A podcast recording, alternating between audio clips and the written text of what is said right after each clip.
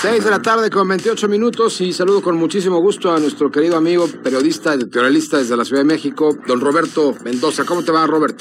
Muy bien, Jesús, muchísimas gracias. Fíjate que el presidente López Obrador no tiene experiencia internacional ni tampoco entrenamiento diplomático. Incluso no entiende de globalidad. Su vida política se ha concentrado en la grilla nacional e incluso durante sus primeros tres años, cuando participó de manera virtual en la Asamblea General de Naciones Unidas, su discurso buscó la aclamación local y no se entendió habilidad en el contexto internacional, pues habló sobre la venta de un avión y sobre el combate a la corrupción dentro del país, cosas que no tenían ninguna vinculación con los temas que se discutían de manera global, sobre todo el cambio climático.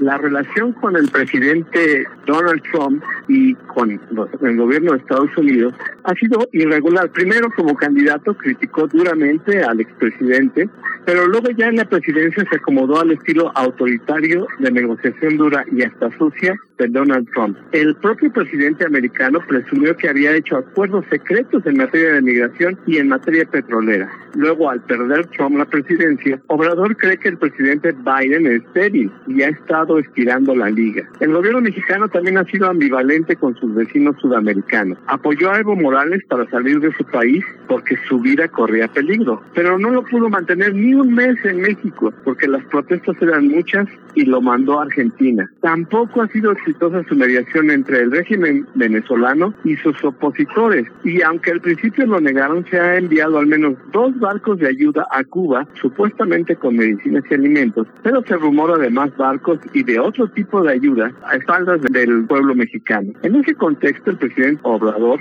organizó una reunión del mecanismo que tienen los estados latinoamericanos y caribeños para buscar el diálogo y la concertación política. Este es el mecanismo de la CELAC. Se rumoró que se pretendía elevar este mecanismo como un contrapeso a la Organización de Estados Americanos y que varios países se saldrían de esta organización para que junto con México se hiciera un frente en contra del neoliberalismo y de los Estados Unidos. ¿Qué fue lo que pasó? En la reunión no participaron muchos de los presidentes que harían realidad esta propuesta. Tampoco se discutieron temas relevantes como la migración o se consolidó ningún acuerdo económico o diplomático. En realidad fue un foro de acusaciones entre países latinoamericanos por posiciones ideológicas donde hubo tantas dabuconadas y donde se alertó una vez más que la presencia de la mujer, sobre todo de mujeres capaces de tomar decisiones, sigue siendo muy poca. Era mucha la expectativa, pero la realidad una vez más los puso en su lugar. Sobre todo el esfuerzo de una corriente de pensamiento autoritario, mezquino y francamente ridículo. Hay algo que se está haciendo mal en los gobiernos de Latinoamérica, sobre todo por el aumento de la migración, porque no son algunos ciudadanos que se arriesgan a salir de su país, son caravanas de miles de personas que no encuentran una solución al hambre y a sus necesidades más básicas. Ya no digamos poder tener comodidades y bienestar.